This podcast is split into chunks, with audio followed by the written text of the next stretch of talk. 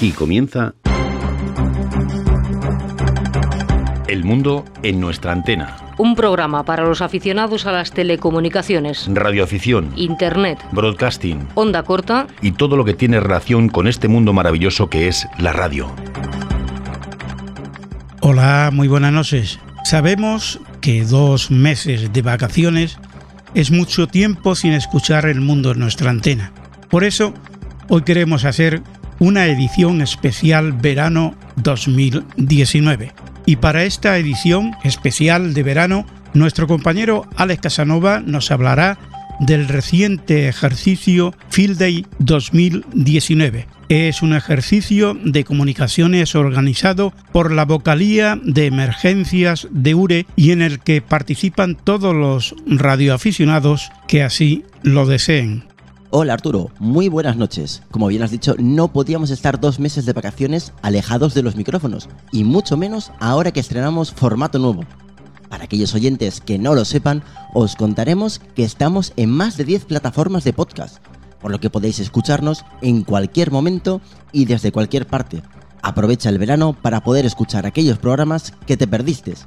Además, si nos escuchas por la plataforma de podcast, podrás acceder a programas especiales como este, no te lo pienses ni un segundo y síguenos en Spotify, Google Podcast y así hasta más de 10 plataformas diferentes. Ya puedes encontrarnos en las principales plataformas de podcast, Spotify, iTunes y Google Podcast. Búscanos para escucharnos desde cualquier parte y en cualquier momento. Después de oír a nuestro compañero Alec hablar con los colegas del grupo Encom, ofreceremos información de una nueva aplicación para móviles dedicada al radioaficionado, concretamente el diario del radioaficionado. No se lo pierdan, que promete ser muy interesante. Y ahora es tu turno, Alec.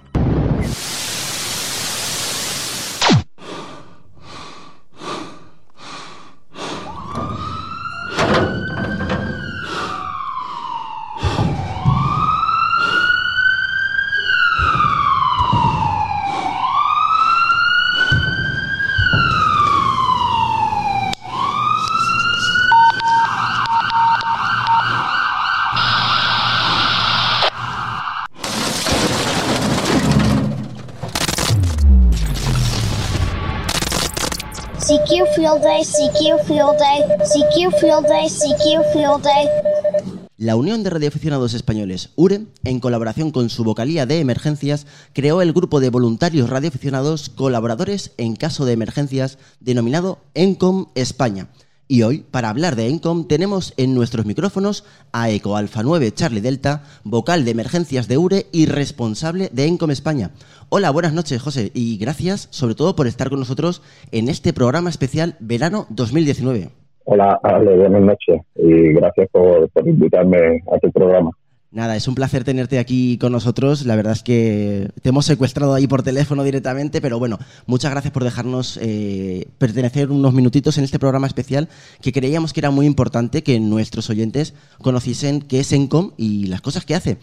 Y lo primero, y sobre todo, yo creo que para que aquel que no lo sepa, lo primero que deberíamos explicar, yo creo que es qué es ENCOM. Eh, expliquemos a nuestros oyentes que nos escuchan tanto en España como en Latinoamérica, qué es ENCOM España. Bueno, ENCOM España es un grupo de radioaficionados eh, dedicado y, y, preparándose y formándose para cuestiones de, de comunicaciones en emergencia.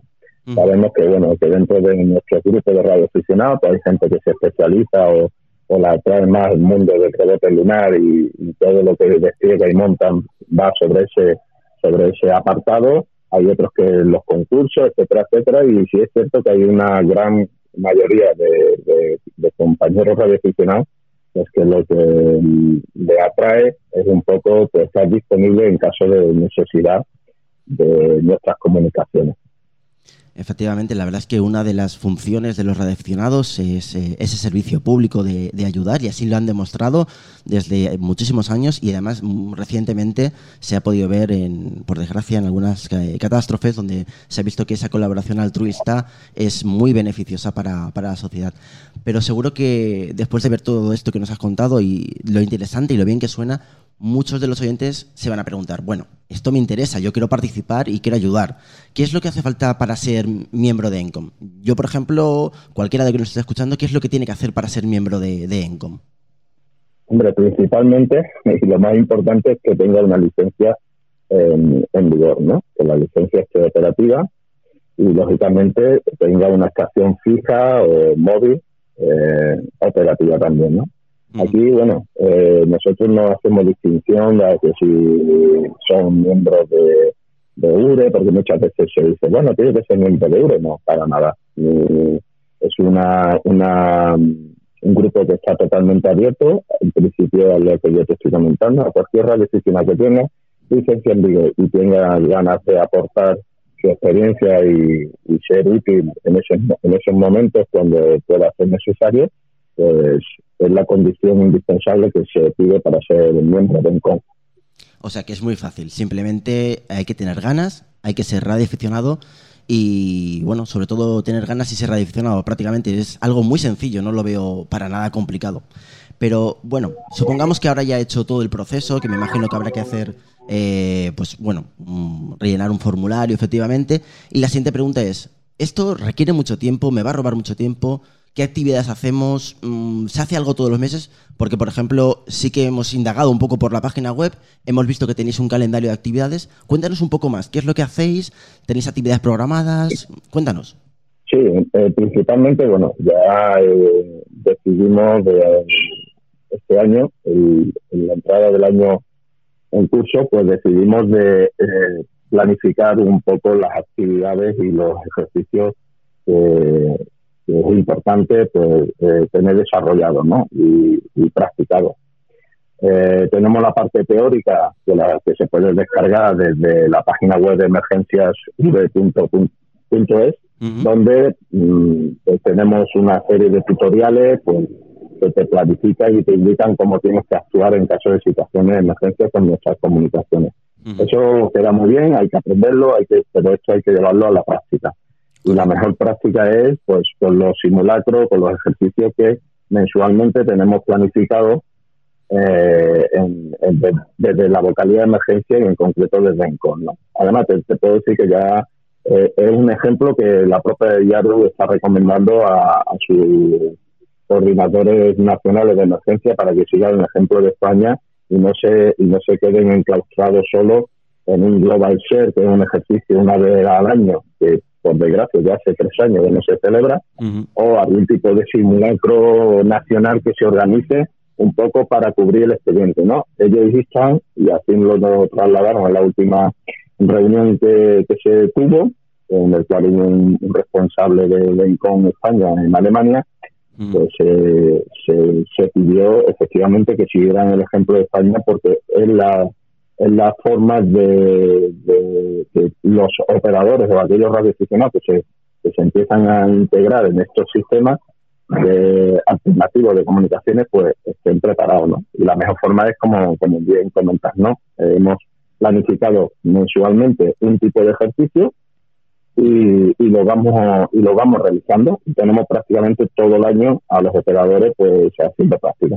Sí, porque está claro que en este tipo de situaciones eh, hay que tenerlo todo muy bien procedimentado, por eso está la documentación que tú nos contabas, pero también hay que tenerlo todo muy bien entrenado y ahí eh, hay que estar orgullosos, como tú has dicho, que siempre miramos hacia afuera pensando que los demás lo hacen mejor que nosotros, pero fíjate que, como tú bien has dicho, la Yaru ya se está fijando en cómo lo hace Encom España y además, como muy bien has indicado, todos los meses hay algún ejercicio de prácticas, hay un calendario publicado porque hemos mm, un poco buceado por la página web de, de Encom y todos los meses hay alguna actividad.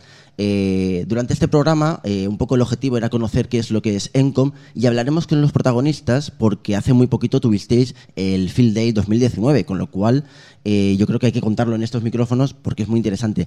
Pero yo, una de las cosas que sí que te quiero preguntar es que sé que tenéis algo preparado y algo muy especial para Iberradio. ¿Qué nos puedes adelantar sin desvelarnos todos los secretos? Porque sé que vais a hacer muchas cosas. Bueno, sí. Llevamos ahí preparado, bueno, prácticamente llevamos todo el año eh, preparando pues, bueno, nuevos, nuevos eh, campos para tratar en de radio. Sabemos que bueno el tiempo allí es un poquito limitado porque hay muchas actividades, eh, la parte de, de la compra y venta de los sponsors que, allí se, y fabricantes que allí están con sus novedades y lógicamente nosotros pues, también pues llevaremos la parte nuestra de, algún tipo de novedad. Te puedo adelantar que bueno, eh, así ya lo tiene conocimiento la unidad militar de emergencia, pues estará también disponible este año en, en el radio, tendrá su exposición fija eh, con una gran novedad que traen, que no la voy a adelantar yo, pero que traen una gran novedad porque así me la han comunicado. Eh, y por otro lado, también ellos darán unas charlas de pues, cómo despliegan ellas sus recursos de comunicaciones y entre esos despliegues, dentro de ese despliegue, pues viene esa gran novedad que ellos, ellos van a presentar a nivel radio. En principio, nosotros mantenemos nuestras, eh, vamos a dar una charla, en concreto sobre redes de datos en comunicaciones de emergencia, que alguien muy que todos conocen en este programa eh, será uno de los ponentes. Muy bien. Y, bueno, y prácticamente también estamos ahí intentando hacer otra cosa, que eso sí será una sorpresa, que prefiero no, no adelantarlo para, para el sábado por la tarde, eh, en horario de 5 a 7, y que hasta que no lo tengamos perfilado y definido, pues preferimos mantener mantenerlo en secreto. Me parece perfecto. Vamos a hacer a dejar esa intriga para que los oyentes lo que hagan es que vayan a Iberradio a conocer a Encom España, a que vean de lo que son capaces, porque bueno, eh, como tú has dicho, se están convirtiendo en un referente y la verdad es que es muy interesante.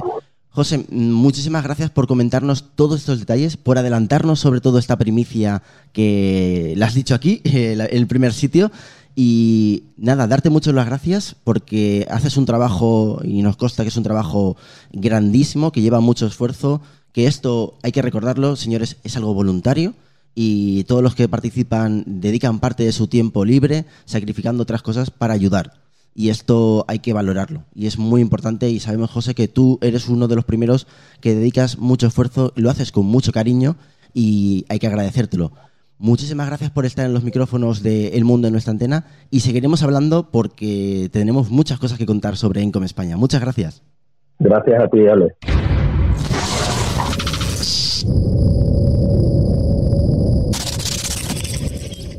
Y seguimos hablando con más componentes del grupo de Encom España.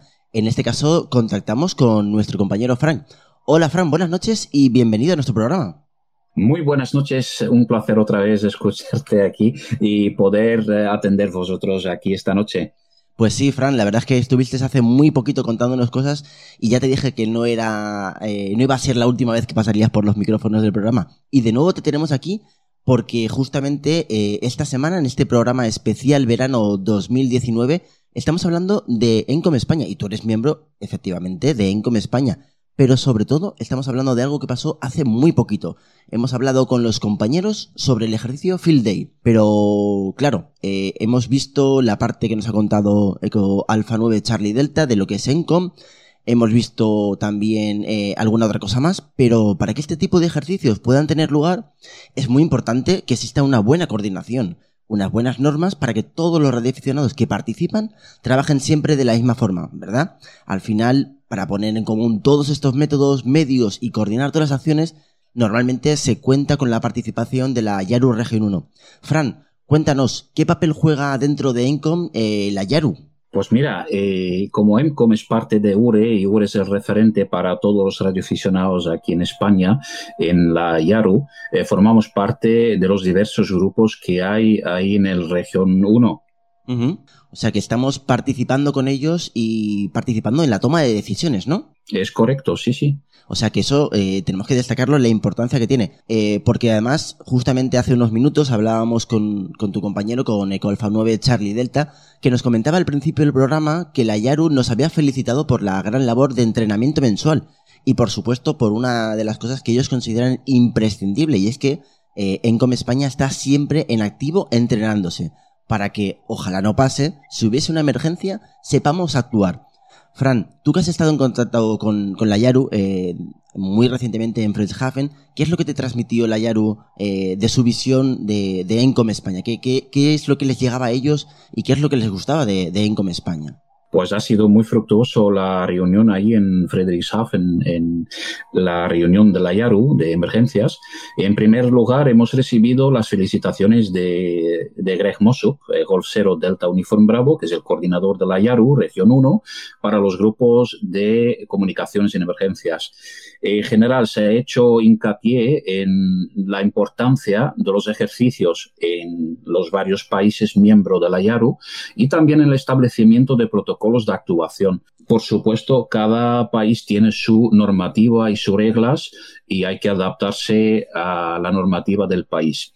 Como guía general está, por ejemplo, el manual de la YARU, sobre comunicación de emergencia, que es un poquito como la Biblia en tema de comunicaciones de emergencia. Ese guía fue traducido en castellano y está a disposición en nuestro web de EMCOM. Y otro tema que hemos trabajado en la reunión era la importancia de autonomía como grupo de emergencia en caso de emergencia, eh, enfocado a un apagón en el país como recientemente pasó en Argentina. Entonces, eh, la pregunta fue eh, a nuestros miembros que estaban presentes, ¿estamos realmente preparados para trabajar más de 24 horas con, digamos, baterías, placas solares y otras medidas en caso de emergencia. Entonces fue una reunión muy, muy bien y había muchísima participación, había más de 14 países presentes ahí. Y ahí fue cuando de verdad se demostró que ese entrenamiento del que comentamos hace unos minutos es donde da sus frutos, porque eh, ya lo hablábamos antes con, con José, eh, con Alfa 9 Charlie Delta, que si una de las cosas buenas que tiene Encom es que tiene un calendario de actividades muy, muy grande, muy repleto. Y es que todos los meses, Frank, eh, confírmamelo, todos los meses hay alguna actividad para entrenarse, ¿no? Sí, sí, efectivamente. Tenemos cada mes un, una actividad planificado y por eso eh, eso es una cosa que también es muy, muy importante, que son los ejercicios.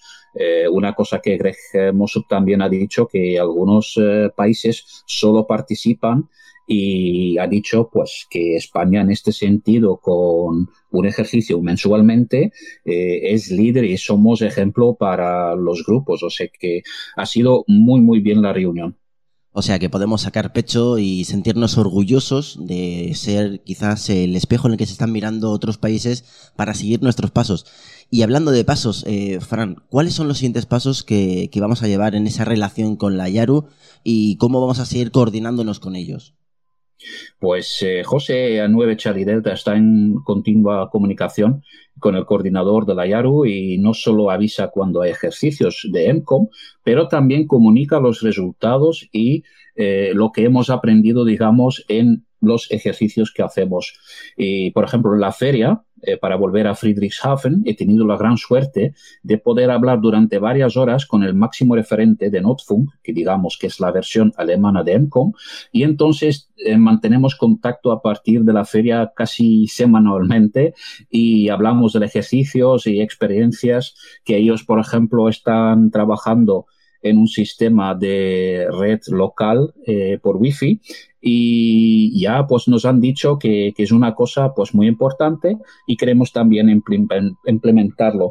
Por lo cual eh, eh, por por otro temas, pues quiere trasladar a los, eh, los otros dos cosas que ha dicho Greg Mossop, eh, es el mensaje final, que es necesario que cada grupo que forma parte de la IARU, que hace a base regular los ejercicios, y también que comunicamos entre los grupos de la IARU en el región 1. Es muy importante esa colaboración y ese intercambio de información para mejorar, sobre todo para mejorar la coordinación, porque hay que tratar de estandarizar el cómo actuar, cómo estar preparado para, ojalá no pase, una situación de emergencia, poder actuar. Nada más que podemos decirte que muchas gracias, Fran, por estar de nuevo en los micrófonos y como dijimos la última vez, no será la última. No, no, por supuesto. Seguimos trabajando e informar aquí en el programa los avances que, conseguimos con EMCOM. Eh, un saludo a todos los oyentes y como siempre, un placer atender vosotros. El placer es nuestro. Muchas gracias, Frank. Gracias.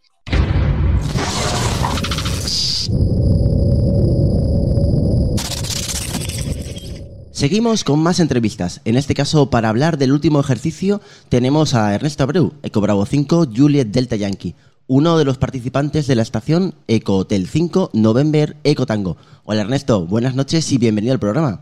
Hola Alex y bueno a todos escuchas, buenas noches. Aquí estamos para contaros la experiencia. Bueno, muchísimas gracias por eh, atendernos. Eh, un poco improvisado el programa de verano 2019, pero la verdad es que después de enterarnos que habéis hecho un ejercicio de Field Day, eh, tenemos que pasar por aquí por los micrófonos y contarlo. Ernesto, tú perteneces a la zona 5 y, por tanto perteneces a la sección, digamos, de la Comunidad Valenciana de ENCOM. Y según tengo entendido y por lo que me han contado también Eco Alfa 9 Charlie Delta, es una de las zonas más activas y que más cacharrean. Eh, nos gustaría que nos contaseis, eh, dado que habéis sido la estación quizás que más experimentos ha hecho, ¿cómo preparáis un ejercicio de estas características? Bueno, pues la verdad eh, intentamos coordinarnos todos mediante herramientas, para no tener que juntarnos mucho, pues tenemos un pad que para quien no lo sepa es un, un documento online en el que todos vamos poniendo ahí, digamos, ponemos, ponemos las necesidades que tiene el ejercicio y cada participante pues va poniendo, va poniendo ahí aportando su granito de arena con lo que él va a hacer o, va a llevar al ejercicio. Luego hacemos reuniones eh, por plataforma tipo Jitsi, Skype o lo que sea para, para no tener que juntarnos físicamente y coordinarnos ahí todos los, bueno, lo que sea necesario. Y, y nada, y en principio pues, pues eso, hay mucho, muchas horas de trabajo de, preparar cosas, cables, etcétera. Aunque bueno, con las, con las veces que nos juntamos pues ya tenemos bastante, bastante preparado todo. Bueno, como bien dices, aparte de buscar esa coordinación utilizando esas herramientas de ese pad colaborativo, que es algo así como tú bien explicabas, una especie de Word online donde todo el mundo puede escribir a la vez, me consta y me han contado que habéis hecho una gran cantidad de experimentos. ¿Qué es lo que nos puedes contar? Aparte de, como tú bien dices, esa estandarización un poco de todo a base de esas prácticas que hacéis mensuales, eh, ¿qué es lo que habéis estandarizado? ¿Cómo os montáis toda la parte técnica? ¿Qué experimentos soléis probar? Cuéntanos un poco más. Buscamos eh, homogenizar conectores, tanto de radio, de alimentación y demás, porque claro, cada uno tiene sus racks, sus cables y demás, pero luego tenemos que juntarnos todos. Entonces buscamos, pues, por ejemplo, PowerPoint para alimentación, conectores N para la radio, para líneas de coaxial, y así digamos que llevamos todos los mismos y a la hora de los despliegues no tenemos que andar buscando adaptadores y demás. Esas son las cosas que Sí, eso facilita mucho que cada uno de los equipos que lleva la gente, pues que sea rápido interactuar unos con otros, interconectar las cosas y reduce mucho la complejidad, ¿verdad? Exacto, exacto. Sí, sobre todo el tiempo de despliegue, el tiempo de buscar adaptadores. También son menos cosas luego a la hora de recoger, porque claro, luego esto es mío, esto es tuyo, pues intentamos llevarlo todo etiquetado eh, y, y que así luego sea más fácil recoger y que no se despiste nada por ahí. Sí, porque suele pasar que al final acabas teniendo, bueno, yo te dejo un conector, te dejo una línea, efectivamente. efectivamente. Y luego nunca se sabe y, llegas a casa y dices, bueno, esto me pertenece a mí o a quién le pertenece. aún así no sigue pasando, pero bueno, como todos somos compañeros, pues bueno, sabemos lo que tenemos y lo que no tenemos y luego acaba con su dueño. Pero sí, sí, intentamos evitar eso. De una de las cosas yo creo que más nos vas a poder aportar, yo creo que es de, de la parte de la estandarización de la parte eléctrica. Sé que hiciste algunas pruebas eh, y tratáis, como tú has dicho, utilizar estándares de conectores, por ejemplo, en vuestra estación, la Ecotel 5 November Ecotango, para poder estar 24 horas eh, activos, ¿cómo lo hicisteis? La verdad que un poco de todo. Eh, llevamos placas solares, llevamos baterías que las llevamos cargadas de, desde nuestros domicilios y luego de backup pues llevamos un grupo electrógeno y eso nos permite, en caso de que sea necesario que las baterías mueran, pues poder alimentarnos con ese grupo de electrógeno y además ir cargando las baterías mientras tanto, porque digamos inversores que son capaces de cargar las baterías con, con 220. Entonces, pues bueno, siempre tenemos un poco de todo. Podemos ir jugando con diferentes suministros eléctricos.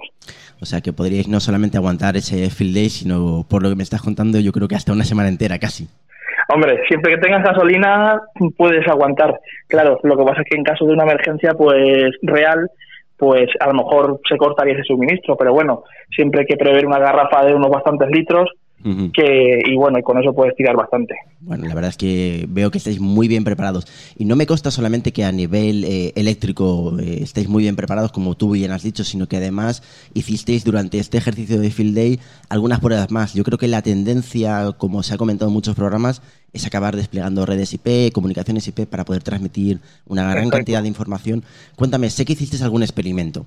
Pues sí, siempre que vamos, pues llevamos algún rack con tema de switches, IP, eh, algún, digamos, un, un equipo de MikroTik, que es una pasarela de LTE a IP, y entonces proveemos a la estación de conectividad IP a través de 4G. Cierto es que en caso de una emergencia esto sería lo primero a fallar, pero también contamos con una antena de 5 GHz de Wi-Fi de, de gran, gran ganancia y tenemos una estación en Valencia que digamos desde cualquier punto alto apuntamos hacia ella y conseguimos conectividad IP pues en el monte y esto nos puede permitir pues tener voz IP conectarnos a un repetidor a la red Grandmaster por ejemplo desde cualquier sitio no sé podemos podemos cualquier todo que sea IP podemos enrutarlo por ahí sin depender de una operadora pública Perfecto, o sea que sois capaces de crear esa autopista de datos por la cual vais a poder Exacto. pasar cualquier tipo de información, ya sea voz IP, ya sean datos, mensajes, etcétera. La verdad es que suena muy interesante y me ha contado un pajarito que sé que vais a montar todo eso eh, en Iberradio, ¿verdad? Sí, bueno, el año pasado ya hicimos una pequeña maqueta y la idea es ir mejorando siempre poco a poco y que la gente vaya viendo todos los despliegues y todos los medios que, pues con pocos materiales, porque la verdad nos hace falta una infraestructura muy cara, pues se puede desplegar y creemos que es útil para, bueno, para estos ejercicios. Ernesto, muchísimas gracias por tu participación. Buenas noches a todos y gracias por este espacio. Muchísimas gracias, 73. Gracias, un saludo, buenas noches.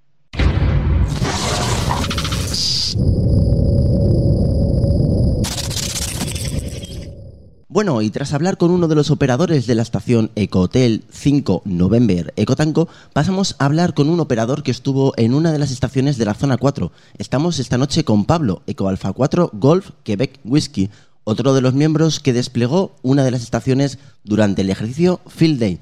Hola Pablo, buenas noches y muchas gracias por participar con nosotros. Hola, muchas gracias Alex, gracias por contar conmigo. Nada, es un placer y lo sabes que nosotros hoy teníamos que hacer un especial sobre el Field Day porque después de enterarnos todo el despliegue que hicisteis, eh, la verdad es que el resto de oyentes tenían que conocerlo. Y es que eh, nos hemos quedado asombrados. Hemos hablado con vuestro compañero, con Ernesto Abreu, hemos hablado con Frank, hemos hablado con José. Y la verdad es que estamos alucinados, pero nos guardábamos quizás otra de las estaciones para, para el final. Y es que tú estuviste durante el Field Day desplegando una, una estación eh, en la zona 4. Eh, Sí, eh, ¿qué, es, lo- ¿Qué equipos tuviste desplegados? Un poco cuéntanos, mm, desde que sales de casa hasta que llegas y lo despliegas, un poco la historia de todo ese montaje. Vale, pues te cuento un poco. Eh, mi, mi guion principal es llevarlo lo menos posible, sobre todo pensando en que si vamos a atender a una emergencia, no puedes estar cinco o seis días preparando material y, y el equipo que tengo es todo siempre que está, que está preparado para, para coger. Eh, yo tengo un pequeño, una especie de rack, que no es un rack en sí, es un, es un maletín, como lo que llevan las herramientas los albañiles de estos tipo Hilti, de plástico, y tengo ahí dos estaciones. Tengo una Yaesu 891 para decamétrica y después tengo otro Yaesu FTM 7250 para UIV. Lo tengo siempre ensamblado y listo para, para utilizar. Entonces, ese es el, el básico y después eh, monto también eh, tres tipos de antena. Monto una antena Big Signal de monobanda de 40 que llevo un mástil de fibra. El mástil de fibra siempre va en el coche, igual que la antena que se queda recogida en un paquete pequeño.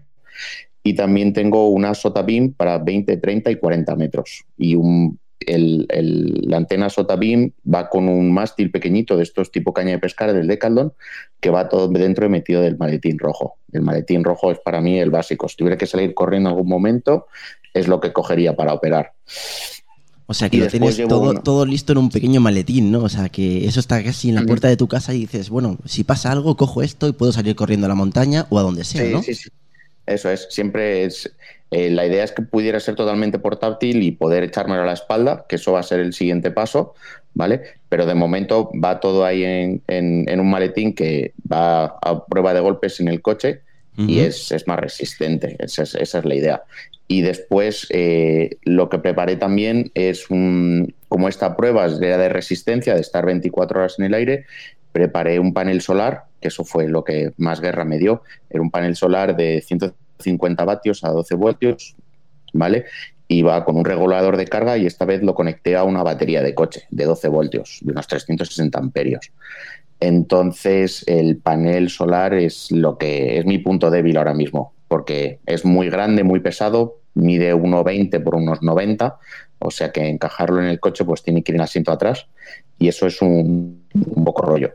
Y esta vez además, eh, por si acaso por la noche no, no llegaba a, tener energía suficiente, había comprado un pequeño generador, el más barato. Fui al Leroy Merlin y el más barato que había de 99 euros compré ese, son de unos 750 vatios, pero suficiente para poder cargar un poco y tener allí un extra de energía.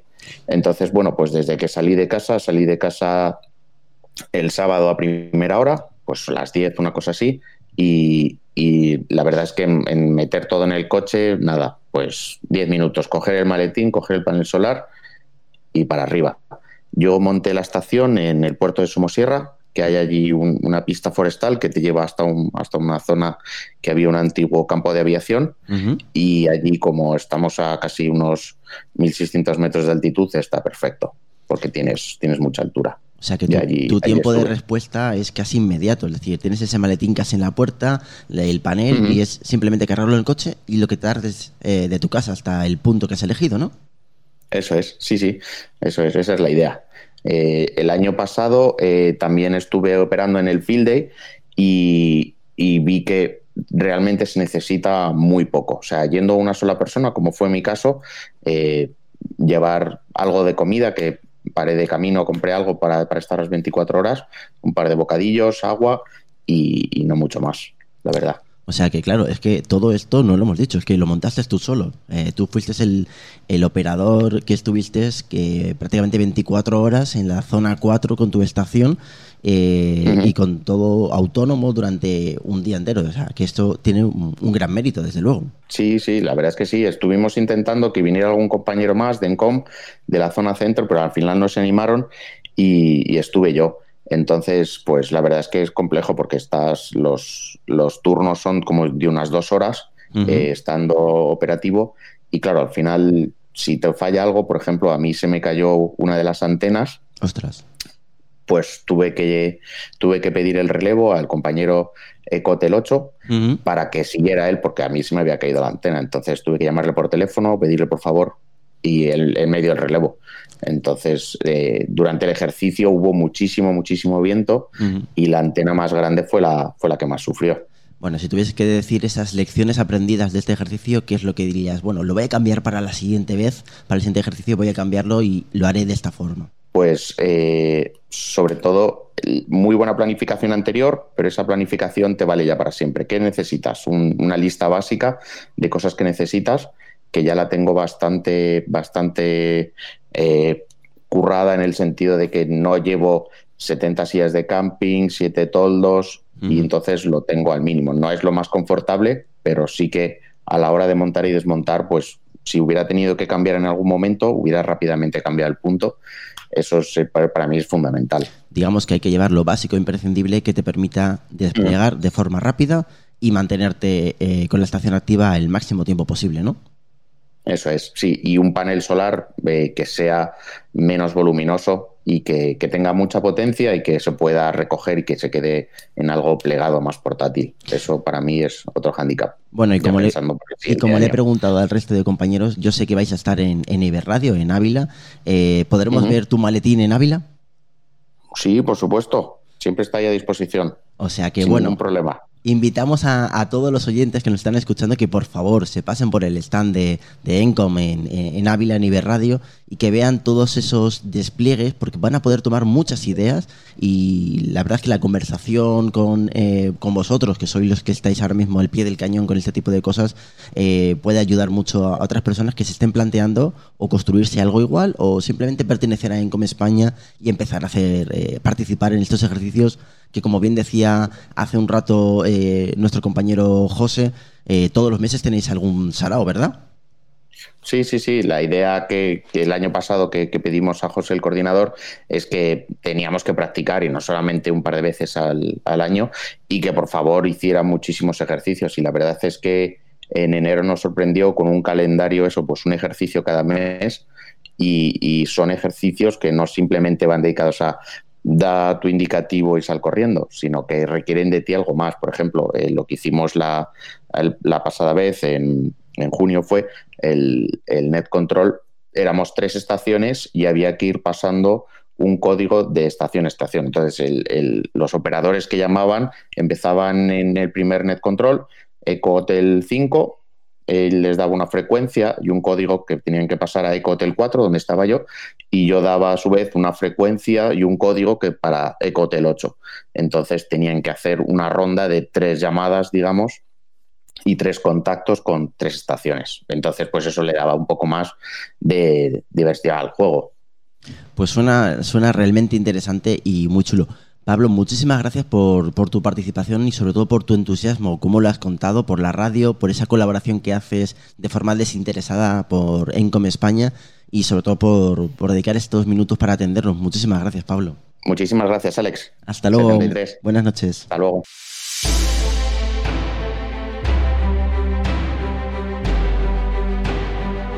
Eugenio, gracias por hacer un alto en el camino para atender los micrófonos del mundo en nuestra antena micrófono que por otra parte compartimos cada semana con el espacio Dial CB que tú capitaneas. Buenas noches. Buenas noches Arturo, gracias a ti, gracias a, tu, a ti por la oportunidad, que ya sabes que siempre es un placer. Se me hace un poquito extraño, ¿no? Estar en esta ocasión en vez de ser el entrevistador, que sea el entrevistado, pero bueno, yo creo que la ocasión merece la pena.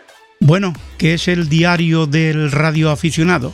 Bueno, pues es un proyecto maravilloso, un proyecto que surgió eh, gracias al compañero Cristal, Cristal que es el monitor de, bueno, de, del proyecto mmm, del Colegio Andrés Segovia, del proyecto Ham School Radio Station, de una actividad extraescolar del Colegio Andrés Segovia de Móstoles, que el hombre cada vez que preparaba alguna actividad con los chiquillos, siempre nos, nos enviaba a la actividad para publicarla en la web del Grupo Radio Galena, en este caso. Uh -huh.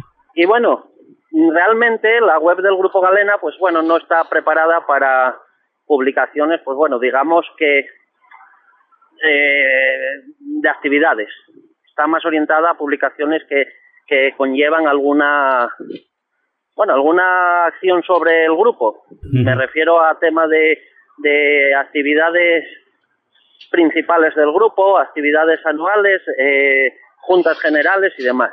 Entonces, a falta de, de esa opción, pues decidimos crear lo que se llama el radioaficionado diario de radioafición. Y bueno, en, en principio eso es. ¿Cómo nace? Bueno, pues la idea, eh, ya como te comentaba, que surge de la mano de, de, bueno, surge de la mano, surge por la necesidad de tener, eh, digamos, entre comillas, un blog o algo similar para poder publicar actividades que no tengan referencia directa con la asociación con Radio Galena. Uh -huh. Y dándole vueltas, pues bueno, decidimos eh, entre la dirección crear una, una plataforma que sirviera para, en general, para todos los radioaficionados, para todos los usuarios de, bueno, de la banda ciudadana, de HF, en fin, todos radioaficionados en general, uh -huh. que pudieran ellos mismos hacer sus publicaciones y que visualmente, pues bueno, mmm, se representara como un diario digital y nos pareció una idea estupenda y bueno, la empezamos a llevar a poner en práctica y bueno, de momento está en sus inicios, pero esperamos que, que tenga una buena acogida, que hasta ahora sí la tiene y que la gente participe, que eso es lo importante. ¿Es fácil de colaborar? Es muy, es muy simple y muy sencillo. Eh, el portal, que se puede acceder a él a través de la dirección eh, de internet www.radioaficionado.radiogalena.es. Desde allí, bueno, entraríamos directamente a lo que es el periódico digital, donde, bueno, vamos a ver la portada y las últimas noticias que se han publicado, y luego tenemos la opción de publicar. Para la opción de publicar, todo el mundo, todo el radioaficionado, todo el radioaficionado que quiera publicar, puede publicar sin ningún tipo de problema, Simplemente hay que mm, rellenar un pequeño formulario con anterioridad para darlo de alta en el sistema. Uh -huh. Y una vez dado de alta, tiene dos opciones. O desde el mismo portal, eh, vuelvo a repetir la dirección, www.elradioaficionado.radiogalena.es, o bien desde una aplicación que creamos al efecto eh, para dispositivos Android. Es una app que ya está disponible desde el Play Store de Google. Eh, buscando el radioaficionado, ahí sale y desde esa aplicación, con sus credenciales de acceso, pues pueden acceder, publicar sus noticias, pueden editarlas, pueden incluso eliminarlas y bueno, eh, es muy sencillo todo. Hay una, una pequeña cosa que vimos en el tema de, claro, que la aplicación es para dispositivos Android. y, bueno, estábamos buscando opciones para eh, dar esa posibilidad también a, bueno, a usuarios que tengan eh, iPhone o iOS o cualquier otro dispositivo y decidimos adaptar eh, desde el mismo portal, si se quiere publicar desde el mismo portal, adaptar ese, esa manera de publicar desde la propia página web para que sirviera para todos los dispositivos. Es decir, si no tenemos un dispositivo Android, podemos ir directamente a la plataforma, a la página web y desde allí hay una sección que se llama publicar. Eh, desde cualquier dispositivo se podría publicar y tendríamos la misma visión que si fuera en un dispositivo Android, pero en cualquier otra plataforma. Que eso es imprescindible y es lo más importante. Tener ganas y, por supuesto, todas las publicaciones que se hagan tienen que hacer alguna referencia de alguna forma a la radioafición, porque de eso se trata el diario, de radioafición. Entonces, licencia no, porque los CBIstas eh, a día de hoy no cuentan con una licencia específica para poder ser CBIstas y hacer usuario de la banda ciudadana. Y como usuario de la banda ciudadana, nosotros consideramos que también son radioaficionados, entre comillas, pero que entran dentro del colectivo de la radioafición y por lo tanto pues no, no se precisa de ninguna licencia en especial. Simplemente tener ganas y respetar cuatro normas muy sencillitas que bueno, no creo que resulta, resulte de inconveniente para, para ningún radioaficionado que se quiera hacer editor del periódico, de, de en este caso, valga la redundancia, del radioaficionado, diario de radioafición. Por otra parte, es muy fácil de publicar desde el propio móvil. Efectivamente, ahí está la app eh, que desde, bueno, desde el Play Store de Google se puede descargar fácilmente eh, no consume muchos datos y desde esa aplicación pues podemos hacer nuestras publicaciones, podemos... ¿Qué tenemos que poner para bajarnos la aplicación? Simplemente componer en el, en el Play Store de Google el radio aficionado, bien todo junto o separado, de cualquier forma, ya podemos encontrar la aplicación y nada, descargarla, instalarla y, y nada, a ponerse a funcionar. Desde la corta vida del diario, mucha actividad. Sí, ya hay varios editores de, distinta, de distintos puntos de España registrados y que bueno, que van publicando, pero bueno, como en este, en este corto periodo de vida todavía, de momento, pues intentamos nosotros darle un empujoncito publicando noticias que creemos de cierta relevancia para el colectivo, eh, noticias que bien pueden ser actividades o, bueno, en realidad cualquier otra noticia que tenga que ver con el colectivo. Nosotros estamos impulsando un poquito el que todos los días hay al menos una o dos noticias nuevas en el periódico. Pero sí, ya la gente se, se está registrando. ¿eh? A día de hoy yo creo que, que, pues igual no me equivoco, tendría que comprobarlo, pero a día de hoy quizás más de 10 editores ya hay registrados. ¿Alguna última noticia de la banda ciudadana? De la banda ciudadana, sí, sí, sí, que hay noticias. Pues bueno, tenemos una cacería eh, en Alicante, tenemos una cacería en Alicante, espléndida cacería, que además organizan todos los años desde, desde Requena, si no me equivoco, que bueno, salió publicada eh, no sé si ayer o antes de ayer en el radio aficionado. Y bueno, como, como siempre las cacerías hoy en día están en auge, vuelve otra vez a resurgir y, yo creo que va a ser un éxito total. Y alguna noticia más de Banda Ciudadana, seguro que también hay, si, si no recuerdo mal, porque, porque bueno, Banda Ciudadana, PMR, DMR también, y vamos, HF, UV, todo, digitales, o sea, todo cabe en el radio aficionado. Muy bien, Eugenio, que ha sido un placer tenerte y que hayas compartido estos minutos y te dejamos disfrutando este verano tan caluroso. Arturo, el placer, el placer es mío. Mira, por aquí, por, eh, por donde yo vivo, bueno, caluroso. Yo creo que bochorno, porque no vemos el sol ni... A ver si nos mandáis algo por aquí. y simplemente decir una cosita, que la gente que se visita el radio aficionado, que lo que se pretende es tener un lugar de encuentro donde todos, todos los radioaficionados podamos enterarnos de las novedades que hay en radioafición. Todas las noticias y todas las novedades. Además es muy cómodo porque se pueden hacer publicaciones en tiempo real. Es decir, mm, hace unos días en, el, en la actividad que realizaron desde aquí la juventud asturiana en el, eh, aprovechando los esta este exhibición de aviación en, en, Gijón que hacen todos los años, pues decidieron lanzar una una actividad especial y publicaron, se publicó, publicó en tiempo real la noticia, cosa que es muy interesante y yo creo que no, no hay nada similar hoy por hoy, o al menos nosotros no, no lo encontramos de, en la red, algo similar a, a, este proyecto que es el Radio Aficionado como periódico digital. Pues suerte con este nuevo proyecto y que vaya todo perfectamente y, y que nosotros todos lo podamos disfrutar. Claro que sí, seguro que sí, Arturo. Gracias a ti, gracias a ti. Ya sabes que siempre es un placer y a tu disposición cuando quieras. Un abrazo y hasta septiembre. Igualmente un abrazo, Arturo, hasta septiembre.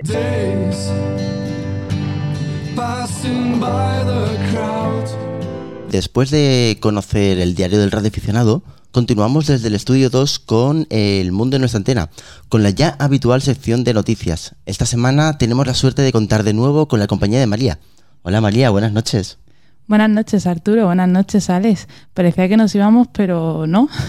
Hoy traemos un programa especial de verano donde hemos sacado un hueco para traer las noticias de actualidad más recientes sobre ciberseguridad, la tecnología y las telecomunicaciones. Así es, eh, parecía que nos íbamos, que habíamos despedido un poco la, la temporada, pero hemos vuelto. La verdad es que tenemos muchas cosas que contar y queríamos hacer una pequeña prueba y es que, bueno, vamos a distribuir este programa solamente a través de, de podcast y vamos a ver qué tal lo recibe la gente. Así que yo creo que vamos a comenzar. Vamos a contar estas noticias porque han pasado muchas cosas, ¿verdad, María? Uy, han pasado bastantes cosas, sí. Bueno, pues vamos a poner al día a nuestros oyentes para que sepan todo lo que ha pasado relacionado con las nuevas tecnologías y la ciberseguridad. Y hablamos eh, de Google, porque Google se enfrenta a una multa multimillonaria por recopilar datos de menores de 13 años. Estos menores eh, que accedían a YouTube parece ser que ha habido una pequeña brecha de, control, de, seguridad en cuanto a la restricción del contenido que podían ver y en esta plataforma y con lo cual han empezado a recopilar información de, estos menores, publicidad y sobre todo usuarios eh, para sacar un rendimiento económico. Se sabe que recopilaban datos como la ubicación, identificadores de dispositivos, números de teléfono y se rastreaba sin el consentimiento de estos menores hay que tener en cuenta que bueno, los padres eh, deben tener una supervisión de estos menores, sobre todo porque, bueno, aunque existen medidas de control, de seguridad por parte de las plataformas, nunca sabemos qué puede pasar. De hecho, es que justo Google, bueno, con esta plataforma de YouTube, tiene una sección, una sección específica de YouTube para niños, que es YouTube Kids. Sí. Y, bueno, eso es todo, eso está controlado y tiene contenido eh, dirigido directamente a los menores. Pero YouTube también tiene un control cuando vas a entrar que te pregunta si eres menor o mayor de edad. Pero claro, es muy sencillo eh, saltar ese control. Porque... Bueno, yo me pongo en la piel del niño y me pregunta, ¿tienes más de 13 años? Que tengo que decir sí o no, voy a decir que sí. Pues, sí, obviamente, claro. Por eso estaban revisándolo. He leído que, que estaban revisando ese control y que iban a ajustar un poco la medida de seguridad en ese sentido, aunque va a seguir siendo un poco igual. Deberá tener la supervisión de los padres. Pues yo creo que esto no es lo único que pasa con Google, ¿no? ¿Tienes alguna cosa más que contarnos? Sí, parece que Google eh, sigue con unos problemillas y otra, otra noticia reciente esta semana es que Google escucha las conversaciones personales de los usuarios que se graban a través del asistente por voz de Google, el famoso OK Google. Me estás contando que no solamente eh, me está escuchando el micrófono, sino que además cuando no digo OK Google también me escucha y me graba. Correcto, así es. Te graba porque muchas veces el dispositivo por sí mismo identifica algo de actividad o algún, algo, algo, algún tipo de escucha y sin, el, el móvil automáticamente activa el micrófono por lo que no es necesario que tú solamente digas OK Google para que el micrófono se active, sino que se activa sin darte cuenta y escucha tus conversaciones cuando no lo sabes o cuando incluso no lo está usando. O sea que ahora cobra sentido eso de que yo esté con los amigos tomando una cervecita en una terraza, hablemos de vacaciones y después la publicidad que me aparezca sea de vacaciones. Correcto, así es. Sí. De hecho, eh, Google ha confirmado que eh, escucha un 0,2% de las conversaciones de los usuarios en varios idiomas. Aunque no han querido decir los idiomas en los que lo están escuchando, eh, lo, han, lo han afirmado. Y lo mejor es que esto es legal. O sea, se puede hacer. De hecho, tú lo, lo, lo aceptas cuando usas los cuando te lees las condiciones de uso de la aplicación y lo aceptas cuando decimos acepto las condiciones de uso del aplicativo. Eso que nadie nos leemos, ¿no? Eso que nadie nunca se lee. lo aceptas ahí. Pero claro, el problema es que el usuario no es consciente de, de eso. Cierto, yo creo que los usuarios no son conscientes de, de, bueno, de esas condiciones que aceptamos y de todo lo que puede pasar con los dispositivos que tenemos. Además, eh, de lo que tú comentabas, eh, yo he podido leer alguna noticia al respecto que hay ciertas conversaciones un poco, digamos, sensibles. Eh, había cierta frase que salía en un, en un periódico español que decía eh, que se ha llegado a escuchar lo de cariño te cuelgo porque está aquí mi novia. Sí, así es. De hecho, es el titular de, un, de una noticia reciente, sí. O sea que, señores que nos escucháis, eh, tener mucho cuidado con lo que habláis porque tenéis un espía en casa. Sí, no solo con Google, ¿eh? con, iPhone también. He leído que, que Siri también lo están, están haciéndolo también. Bueno, ¿quién diría a la NSA hace muchos años que de forma gratuita iríamos a pagar por un dispositivo para tener un micrófono dentro de casa? Así que nos es. escuchasen. Se lo estamos poniendo muy fácil. Demasiado. Yo creo que la privacidad en los días que corren ya es mm, algo complicado de, de tener y por eso es importante que seamos conscientes de que, bueno, de que estamos corriendo ciertos riesgos cuando incorporamos en nuestro día a día ciertos dispositivos como los asistentes personales, los dispositivos, los smartphones y que, bueno, aunque nos indican que es para mejorar la calidad de su software, que es para mejorar la el cómo responden estos asistentes, bueno, pues eh, en algunas otras ocasiones es bastante probable que esté pasando algo más de lo que nos creemos. Sí, la verdad es que sí. Y bueno, seguimos con las noticias. Parece que los gigantes de la tecnología y las redes sociales tienen problemas esta semana. Eh, Facebook se, eh, se enfrenta a una multa multimillonaria también por violar la privacidad de los usuarios. ¿Qué ha pasado esta vez? Facebook descubrió la información que se transmitía del usuario a través de la aplicación iba dirigida a, bueno, se usaba para una, compañía, una campaña de marketing de, dirigida a Donald Trump. Y esto lo descubrieron a través de un periódico británico, Guardian, y, y el estadounidense famoso el New York Times. Todavía no se sabe qué sanción se va a hacer eh, específicamente, pero presumib- presumiblemente irá acompañada además de una serie de restricciones de uso de la información que hace Facebook de los usuarios. O sea, volvemos a tener otra vez un problema eh, con Facebook, por si no tenemos bastante.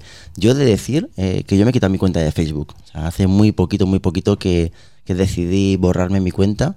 Era una red social que prácticamente ya no estaba utilizando y hice la prueba de incluso hasta descargarme los, los ficheros de toda la información que tenía Facebook y es sorprendente ver eh, la de cosas que es capaz de grabar de ti. La agenda de mi teléfono móvil, eh, ubicaciones donde podía estar, etcétera. Eh, bueno, eh, tenemos que ser conscientes una vez más de los riesgos que utilizamos y de cómo regalamos, entre comillas, esa información cuando nos conectamos a, las redes eh, sociales. Pero bueno, parece ser que, que, bueno, que todo lo que estamos hablando de Facebook siempre va a ser poco, ¿vale? Porque, eh, bueno, al final también hemos encontrado otra de las noticias importantes y es que, bueno, otro fallo de seguridad en su aplicación ha llegado a permitir que, bueno, que otra vez menores de edad hayan podido chatear con desconocidos. Sabemos que, eh, como decíamos antes, hay una serie de controles parentales que impide que eh, los niños con las aplicaciones como el Messenger Kids eh, no puedan hablar con personas de, de más edad que ellos, que puedan hablar solamente con niños de su edad. Pues parece ser que este control dejó de funcionar durante un tiempo y es probable que hayan entablado conversaciones con personas que no hayan sido niños de su edad. Así que, bueno, el consejo sigue siendo el mismo. El uso de estas tecnologías por parte de los menores siempre debe estar supervisado por, por los padres. Así es, eh, hay que tener mucho cuidado con, con quién nos comunicamos a través de las redes porque la verdad es que... Y si dejamos Facebook, yo creo que ha habido otra cosa también eh, importante. Creo que tenemos- tienes algo que contarnos sobre los rusos, ¿no? Sí. ¿Qué ha pasado con los rusos? Pues la agencia de inteligencia rusa ha sido hackeada. Borasnikov, Borasnikov. Sí, de hecho eh, ha sido, bueno, lo han categorizado como una de las mayores brechas de seguridad conocida hasta ahora por la agencia estatal rusa. Han podido acceder a toda la información que dispone el Servicio de Seguridad Federal y han obtenido un total de 7,5 terabytes de información Ujú, lo claro. que es bastante, bastante jugoso. Se ha publicado toda esta información en, en redes sociales y, se ha vendido como, como parte de, publicidad, ¿no? O como parte de, nuevos proyectos. No se ha eh, no se ha publicado información confidencial, ¿vale? Entre esa información. Es la buena noticia. Bueno, la, la, verdad es que es para mirárselo mucho porque una agencia de seguridad que haya sido hackeada y que le hayan sacado, pues eso, 7,5 terabytes de información, que parece poco, pero es muchísima información. Y los rumores también nos dicen que esta información ha aparecido eh, no solamente publicada en diversas redes sociales para hacerse eco de, de, lo que ha pasado, sino que además también han aparecido torrents con, para poder descargártelo, enlaces en Mega, y que de, dentro de esa información había detallada eh, detalles de ciertos proyectos, como algo que ya conocemos desde hace tiempo, y es que eh, Rusia tiene pensado um, apartarse de Internet y crear su propia red de Internet separada del resto. Algo que ya sabíamos y que sabemos que están haciendo pruebas, pero que aquí quedaba constatado que efectivamente ese proyecto existía y que se está llevando a cabo por parte de la, de la Federación Rusa. Y bueno, dejando a, a, un lado lo que son las brechas de seguridad, las grandes eh, redes sociales, eh, creo que tenemos otra noticia de un excéntrico multimillonario, ¿no? Sí, sí, el famoso Elon Musk. el fundador de Tesla, ¿no? Fundador de Tesla y también WinRAR. Ostras, mira, no me acordaba de eso. Sí, sí, sí, WinRAR también, WinRAR también. Pues eh, sabemos que el Elon Musk ha pensado varios proyectos revolucionarios. La uh -huh. creación del túnel subterráneo más rápido del mundo que va por mar, marítimo. Eh, bueno, aparte de sus proyectos, ahora Elon Musk ha pensado, ¿por qué no podemos conectar el cerebro a Internet? Eso me da mucho miedo. Pues a mí también. Pero bueno, te voy a comentar su plan, ¿vale? Su Venga. plan es eh, integrar un hilo a las neuronas, uh -huh. ¿vale? El hilo, el hilo es eh, del tamaño de un, un cuarto de, de, milímetro de como el pelo, un poco más pequeño un, que el pelo. Un cabello. De, sí, como un cabello humano. La idea es integrarlo en el, en el cerebro uh -huh. de forma que esté conectado a un dispositivo Bluetooth que esté detrás de nuestra oreja y a, a partir de ahí conectar tu cerebro a Internet y descargarte información. Eso me recuerda a cierta película donde, bueno, estábamos, eh, éramos capaces de, de ver eh, información y trasladar directamente al cerebro, como aprender de forma muy rápida.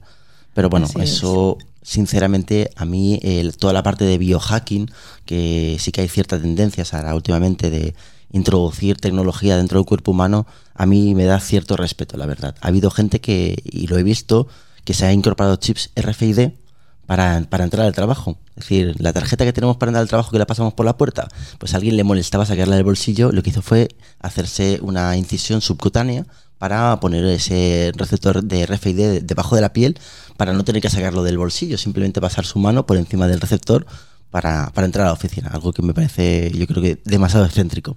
Bajo mi punto de vista, sí, un poco excesivo. No, nos estamos pasando, yo creo. Yo ya, creo ¿no? que sí, porque vamos, tampoco pasa nada por pasar la tarjeta, ¿no? No.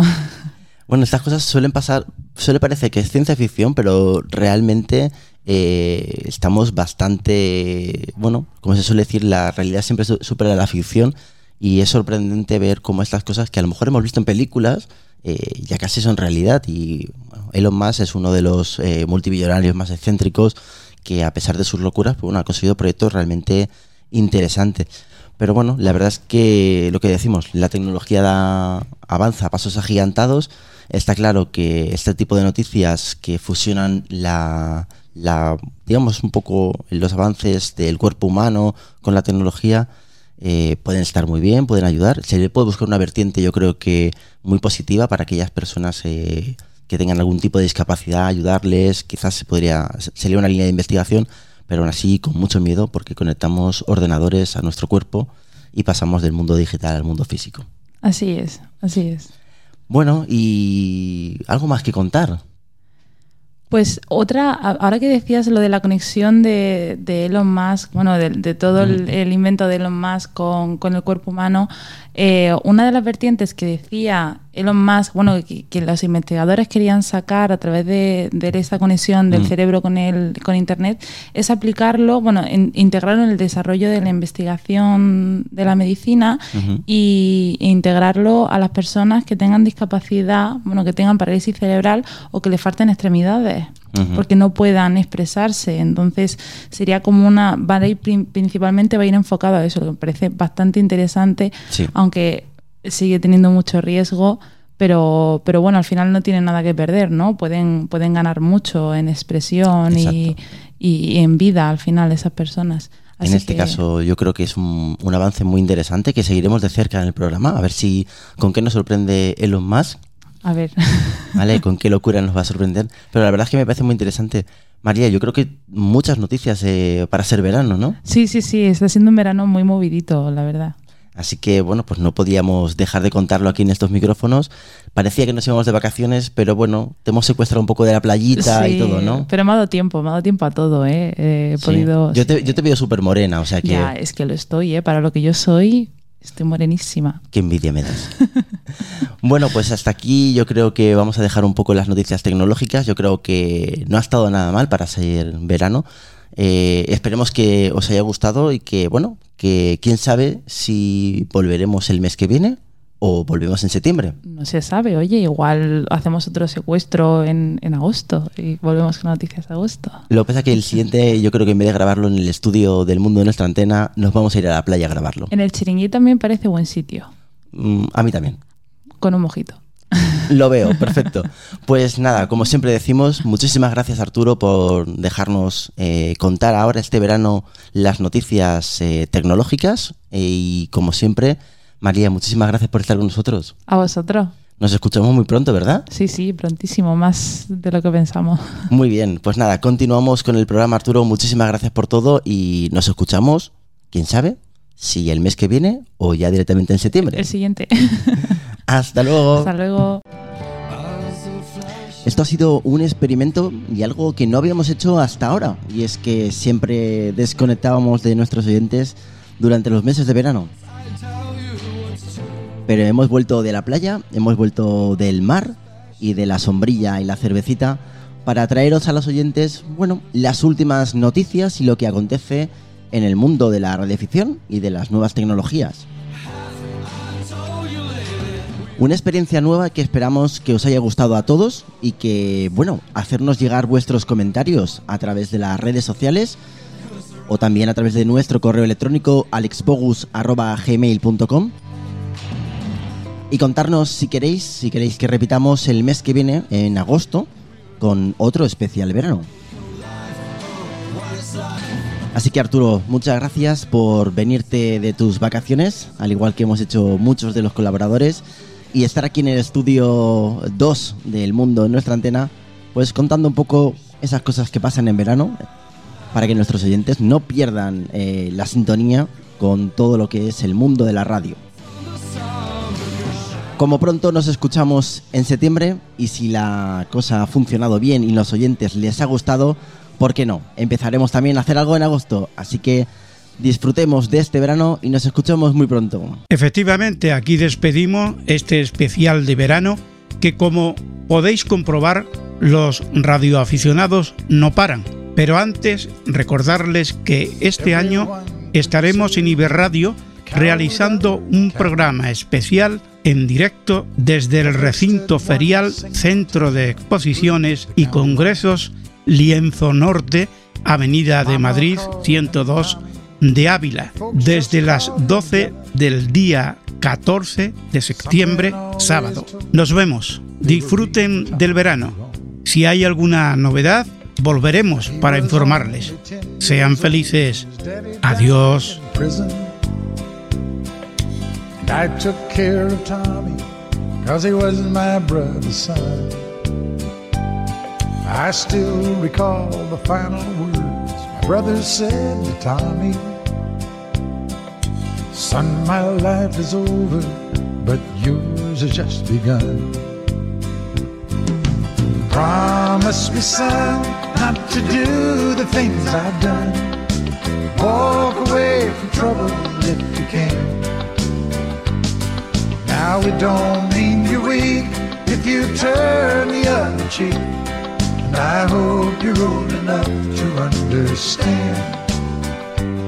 Son, you don't have to fight to be a man. There's someone for everyone. Tommy's love was Becky. In her arms, he didn't have to prove he was a man. One day while he was working, the Gatlin boys came calling. They took turns at Becky, and there were three of them. Tommy opened up the door, saw his Becky crying. The torn dress, the shattered look was more than he could stand. He reached above the fireplace, took down his daddy's picture. As the tears fell on his daddy's face, I heard these words again. Promise me, son, not to do the things I've done. Walk away from trouble if you can. Now it don't mean you're weak if you turn the other cheek. And I hope you're old enough to understand. Son, you don't have to fight to be a man. The Gatlin boys just laughed at him when he walked into the bar room. One of them got up and hit him halfway across the floor. Tommy turned around, they said, Hey, look, old Yella's leaving. She could have heard a pin drop Tommy stopped and locked the door. Twenty years of crawling was bottled up inside him. He wasn't holding nothing back, he let 'em have it all. Tommy left the barroom, not a Gatlin boy was standing. He said, This one's for Becky, as he watched the last one fall. And I heard him say, I promised you, Dad, not to do the things you've done. I'll walk away from trouble when I can. Now please don't think I'm weak, I couldn't turn the other cheek. Papa, I sure hope you understand. Sometimes you gotta fight when you're a man. Everyone considered him the coward of the county.